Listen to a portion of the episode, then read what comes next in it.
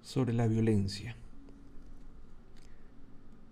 Nos acostumbramos a ser testigos de discusiones acaloradas mientras viajamos de un lado al otro por la ciudad, de debates políticos encendidos en las redes sociales o eventos deportivos convertidos en batallas campales. Por supuesto, mucho más grave y dramático, conocemos de manera directa o a través de los medios de comunicación situaciones desgarradoras de violencia doméstica, femicidios, duelos sangrientos, entre facciones, crímenes y guerras. La agresión ha existido desde principios de la humanidad. La historia bíblica de Caín matando a su hermano Abel refiere justamente a ello. Aunque se trata de un instinto natural que se liga con los procesos de adaptación con el entorno y protección de las amenazas sobre la seguridad, se transforma en problema cuando va demasiado lejos y se convierte en violencia. Las conductas agresivas, como sabemos, no son exclusivas del ser humano. A nivel evolutivo, los instintos agresivos ayudaron a los organismos a adaptarse a su entorno. Pudo haber sido indispensable para protegerse de amenazas a la integridad física y a la seguridad del grupo de pertenencia. En las especies no humanas, los actos agresivos y conductas asociadas como la postura corporal, las expresiones agresivas, es decir, mostrar los dientes, por ejemplo, y algunas vocalizaciones ayudan a mantener las jerarquías.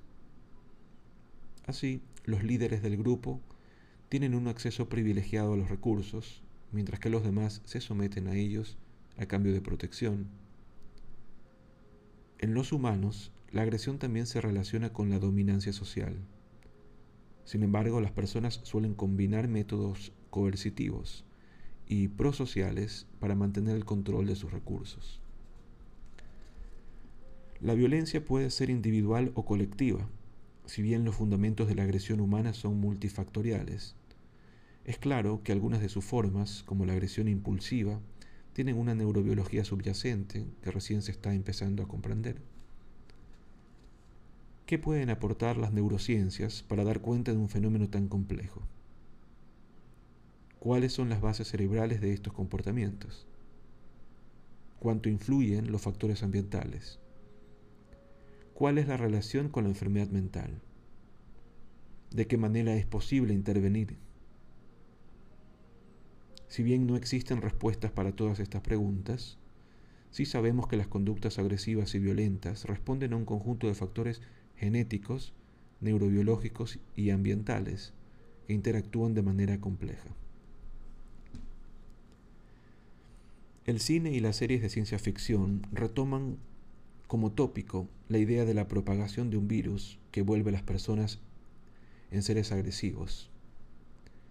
Los zombies, por ejemplo, que solo buscan destruir y contagiarles ese estado a los demás. La violencia se muestra entonces como una fuerza irrefrenable que se apodera del cerebro. Ahora bien, más allá de estos entretenimientos, la ciencia ha demostrado que no existe el gen de la violencia, que nos obliga a ser agresivos con los otros, como tampoco existe el área de la violencia en el cerebro. Sin embargo, conocer cómo funcionan ciertas regiones y circuitos neuronales puede ayudarnos a comprender más cómo se desencadena la conducta agresiva, aunque no la explica por completo. La agresión es el acto intencional de dañar física o mentalmente a otra persona. Los especialistas distinguen a partir de las causas, sus manifestaciones y las bases cerebrales involucradas. La agresión reactiva, que refiere a conductas impulsivas que responden a una amenaza inminente o a un sentimiento de frustración de las propias metas, y parece estar asociada a una falta de autocontrol sobre ciertas respuestas emocionales negativas, como la ira o el miedo de la agresión instrumental. La distinguen la agresión reactiva de la agresión instrumental que incluye comportamientos premeditados orientados a un objetivo explícito. Cuando una amenaza es inminente, la agresión no premeditada puede ser considerada defensiva y por lo tanto parte del repertorio habitual de la conducta humana. Esta se convierte en patológica cuando las respuestas agresivas son desproporcionadas en relación con la provocación o más supuesta provocación. Se cree que la neurobiología de estos dos tipos de agresión sería diferente, es decir, la agresión de una persona que comete un acto violento posiblemente tenga bases biológicas distintas de la agresión planificada y premeditada. Ciertos defectos en la distribución normal de la serotonina, mensajero químico del cerebro, se han vinculado a la agresión y la violencia. La serotonina ejercía un control inhibitorio sobre la agresión impulsiva. Alguna disminución de los niveles de un químico que refleja la actividad de la serotonina en el cerebro se ha encontrado en los pacientes violentos e impulsivos.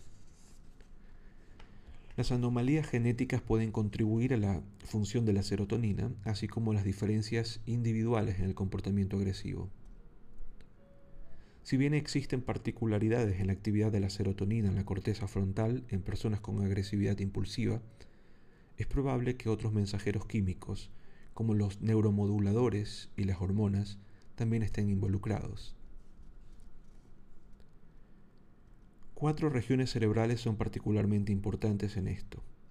La corteza prefrontal, el estriado ventral, el hipotálamo y la amígdala. Esta última tiene un rol clave en la percepción del miedo y en el desencadenamiento de respuestas de lucha o de huida. Diversos estudios han reportado que las personas agresivas presentan una hiperreactividad de la amígdala cuando observan expresiones faciales de enojo o amenaza en otros.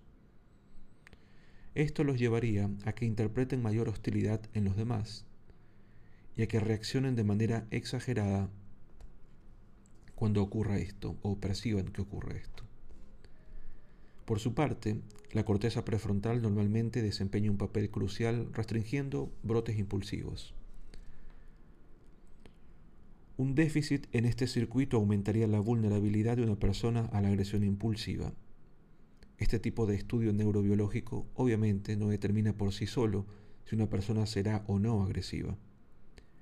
El entorno ambiental influye de manera crucial en las conductas de los seres humanos. Por último, otra región del estriado ventral que participa en la motivación y procesamiento de recompensas ha sido identificada como importante para la agresión instrumental, porque está basada en metas y premeditación más que constituir una respuesta a una amenaza inmediata. ¿Cuándo comenzamos a expresar la violencia? La agresión se presenta muy tempranamente en nuestro desarrollo. Tan pronto como logramos tener control motor de nuestros cuerpos, comienzan a aparecer en los seres humanos comportamientos agresivos. La frecuencia de las conductas agresivas en la infancia aumenta hasta alcanzar su pico entre los 3 y 4 años. De allí en adelante comienza a decrecer. Se estima que un 4% de los niños se convierte en agresivos crónicos y mantienen conductas agresivas con frecuencia hasta la adolescencia y adultez. Esta conducta se asocia con ciertos rasgos como la baja tolerancia a la frustración, la impulsividad y los problemas en el aprendizaje de las pautas sociales. Por el impacto que generan ciertas noticias de hechos trágicos en los medios de comunicación, suele asociarse las conductas violentas con enfermedades mentales. Si bien hay algunos cuadros patológicos como la psicosis que pueden presentar conductas de este tipo, la mayoría de las personas con enfermedades mentales no son violentas. Además, estos trastornos son poco frecuentes, por lo que su incidencia no altera la tasa de agresión en la sociedad.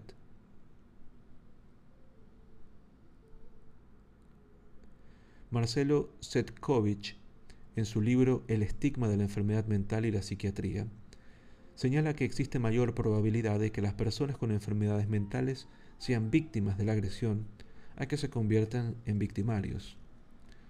Retoma así el testimonio que dio el director del Instituto de Salud Mental en Estados Unidos, Thomas Insel, cuando fue convocado para hablar frente a una comisión de legisladores que se proponía pensar medidas de prevención de la violencia.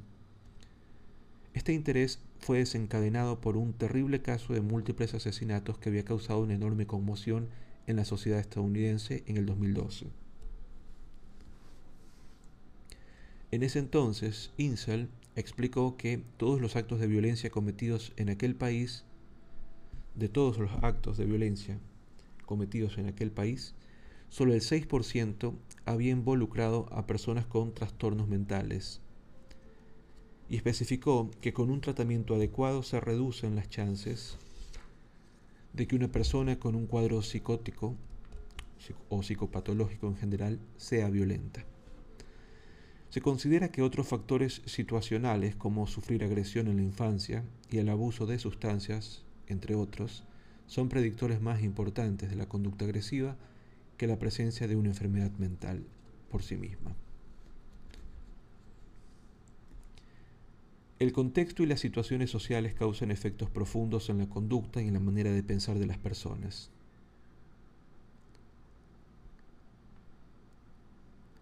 Especialmente ante circunstancias nuevas sobre las que no se tienen esquemas previos que orienten acerca de cómo comportarse. Es que los seres humanos somos básicamente seres sociales. Esto implica que nuestra identidad social y cultural está determinada por la pertenencia a varios grupos, ya sean étnicos, religiosos, nacionales, políticos, socioeconómicos, etc. Así, los grupos a los que pertenecemos nos proveen un sentimiento de identidad, empoderamiento e inspiración. Somos susceptibles a sus influencias. En concordancia con este rasgo, las personas son capaces de ajustar su conducta para encajar con las normas y expectativas de otros. Esto explica que se generen cambios en la conducta para ser aceptados por el grupo de pertenencia.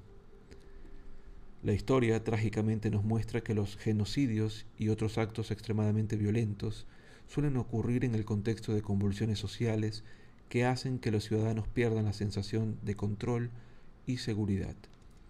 Entonces un mecanismo perverso para sentir que se recupera el control y satisfacer la necesidad fundamental de seguridad es encontrar un chivo expiatorio, representado por otro grupo. Adquirir una postura defensiva puede hacer que algunas personas comiencen a creer que todo, incluso la violencia, se justifica. Este proceso se puede combinar con mecanismos de deshumanización que llevan a considerar a los miembros de otros grupos como menos humanos, disminuyendo la empatía por ellos. Más aún, estas acciones motivadas por prejuicios se potencian en situaciones de estrés ante la presión de los pares o para lograr la aprobación de figuras de autoridad. Hacer conscientes estos prejuicios y conocer cómo actúan estos mecanismos es buena manera de desactivarlos. Además, son fundamentales en las sociedades modernas el funcionamiento de las instituciones para regular esta violencia y sobre todo potenciar las relaciones positivas porque los seres humanos somos resilientes y contamos también con capacidades como la empatía, la solidaridad y la cooperación. Podemos entender los sentimientos y pensamientos de los demás. Podemos sentir el dolor ajeno y actuar en función de eso. También somos capaces de reunirnos en torno a causas prosociales y trabajar en equipo para lograr el bien común.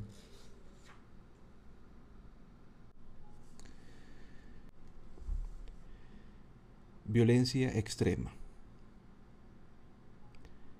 Si bien a lo largo de la historia han existido grupos que se expresaron a través de la violencia extrema, en las últimas décadas diferentes comunidades se vieron conmovidas y golpeadas por sorpresivos ataques contra personas que caminaban por la calle, disfrutaban de un recital o estaban en sus oficinas trabajando. Los actos terroristas amenazan las sociedades contemporáneas al atentar con la integridad física de sus miembros y las instituciones sociales y al intentar propagar el miedo y la intolerancia. En la definición que propone Alexander Schmidt, director del Centro de Estudios sobre Terrorismo y Violencia Política de la Universidad de St. Andrews, el terrorismo es un método productor de ansiedad basado en la acción violenta, cuyo motivo es idiosincrático, criminal o político, en el cual el blanco directo de la violencia, generalmente personas elegidas al azar, no es el principal, sino que sirve como mero generador de un mensaje. En los últimos tiempos estas acciones violentas no cesaron, sino que se profundizaron a través de nuevos mecanismos. Por eso, para hacer frente al terrorismo de manera efectiva, es necesario llegar a comprender los múltiples factores que los componen. Uno de los principales concierne a la conducta de quienes lo perpetran. Más allá de cualquier fundamentalismo, los atentados lo llevan adelante personas.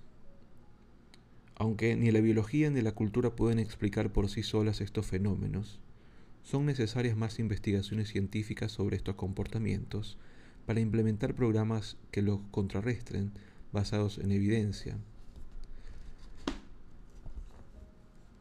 Resulta clave preguntarnos por qué alguien puede llegar a este tipo de ideas extremas o fanatismo.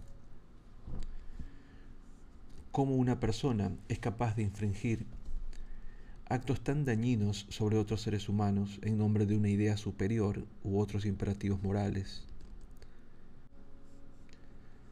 ¿Cómo logran los líderes terroristas reclutar a miles y miles de jóvenes? ¿Qué puede hacerse para ayudar a estos jóvenes a salir de estos grupos?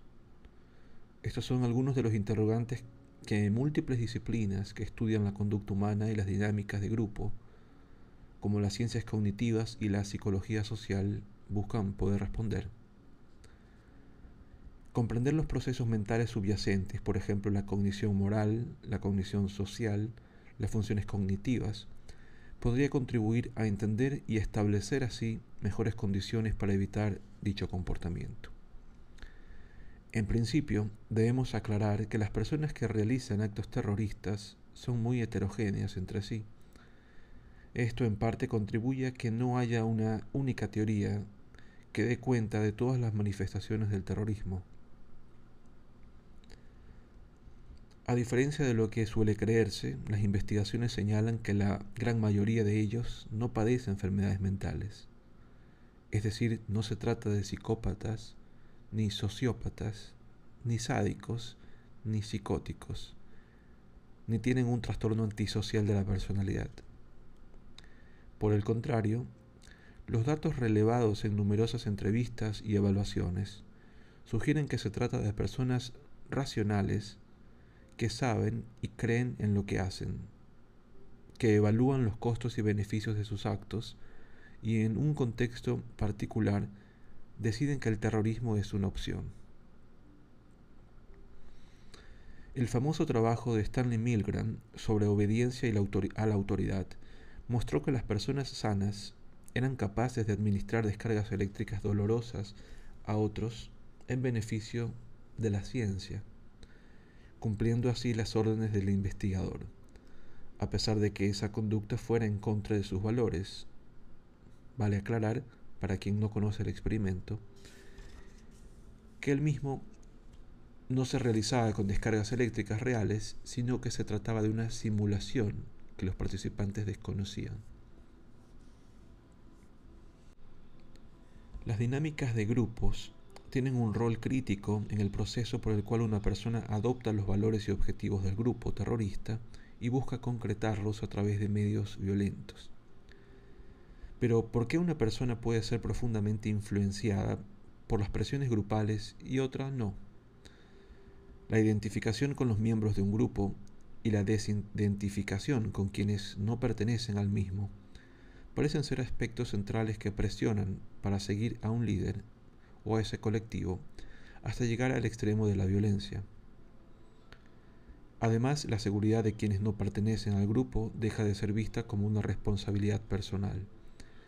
Los grupos terroristas brindan a sus miembros un sentimiento de identidad, pertenencia y empoderamiento y sus líderes constituyen una fuente de inspiración y gozan de una voz autorizada y prestigio. De hecho, se ha observado que los líderes terroristas no siempre organizan los ataques directamente, ni obligan a los miembros del grupo a llevar a cabo, sino que son estos, estos últimos, quienes encuentran formas individuales y originales de servir a los intereses grupales. Y esa atomización de las iniciativas parece ser otra de las razones por las que el terrorismo resulta tan difícil de erradicar. Otro factor clave en la influencia de los líderes terroristas y su capacidad de captar nuevos miembros tiene que ver con la reacción de los otros. Por ejemplo, el hecho de que un país persiga y trate con sospecha a quienes profesan una religión o pertenecen a determinada nacionalidad crea una cultura de exclusión y rechazo social. Todo esto genera una espiral de intolerancia que no hace más que contribuir a los objetivos de los grupos terroristas. Son las experiencias individuales y los factores culturales y sociales los que interactúan y se amplifican mutuamente, pudiendo dar lugar a la radicalización extrema. Por supuesto que no todas las personas que sostienen ideas radicales se involucran en acciones terroristas. Es probable que diferentes mecanismos operen de diversas maneras sobre las personas en distintos contextos de espacio y tiempo en el proceso de radicalización y comportamiento violento. Por ejemplo, muchos terroristas no están comprometidos con una ideología, sino que adscriben a estos grupos por otras razones, como los motivos económicos, por ejemplo. En una investigación de nuestro laboratorio, publicada en la prestigiosa Nature Human Behavior, estudiamos a 66 ex miembros de un grupo paramilitar de Colombia se les hizo una extensa evaluación incluyendo pruebas de juicio moral, reconocimiento de emociones e inteligencia, entre otras. En la tarea de juicio moral se les presentaba a los participantes historias en las que una persona infringía un daño sobre otra de manera intencional o accidental y tenían que decidir qué tan permisible o no era cada acción. Los resultados evidenciaron que estos basaban sus decisiones más en el resultado de las acciones, el daño, que en la integración entre el resultado y la intención. Esto significa que juzgaban más permisibles los daños intencionales y menos permisibles los daños accidentales. Este patrón de respuesta se mostró específico del grupo de ex paramilitares en comparación con personas no criminales y con criminales no terroristas. Las conclusiones indican un perfil cognitivo específico que resulta coherente con su tendencia a fijarse en ideas y metas que persiguen sin importar el medio. Nuestros resultados también van en línea con las teorías que proponen que los terroristas suprimen las barreras instintivas y aprendidas que previenen de dañar inocentes, como la empatía y la conducta prosocial, probablemente en relación con factores individuales y presiones grupales. En este último sentido, es importante comprender que parece ser la emoción y no la razón el camino para revertir las conductas extremas de los terroristas. Se han descrito numerosos casos de jóvenes reclutados para involucrarse en organizaciones terroristas cuyas familias solicitaron ayuda y ellos lograron salir al reconectarse emocionalmente con sus seres queridos. No debemos olvidar que la empatía, esta capacidad que nos permite ponernos en el lugar del otro, sentir lo que siente el otro y actuar en función de ello, es la que posibilita que una sociedad pueda desarrollarse y sus miembros vivir en armonía. Los seres humanos no somos mensajeros ni meros instrumentos para el logro de ningún objetivo mayor, sino el fin último de toda ideología, de toda acción política, de toda ciencia.